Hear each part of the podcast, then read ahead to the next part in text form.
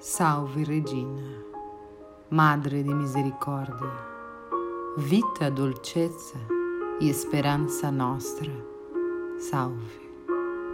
A te ricorriamo, noi esuli figli di Eva. A te sospiriamo, gementi e piangenti, in questa valle di lacrime. Orsù dunque, avvocata nostra, rivolgi a noi gli occhi tuoi misericordiosi.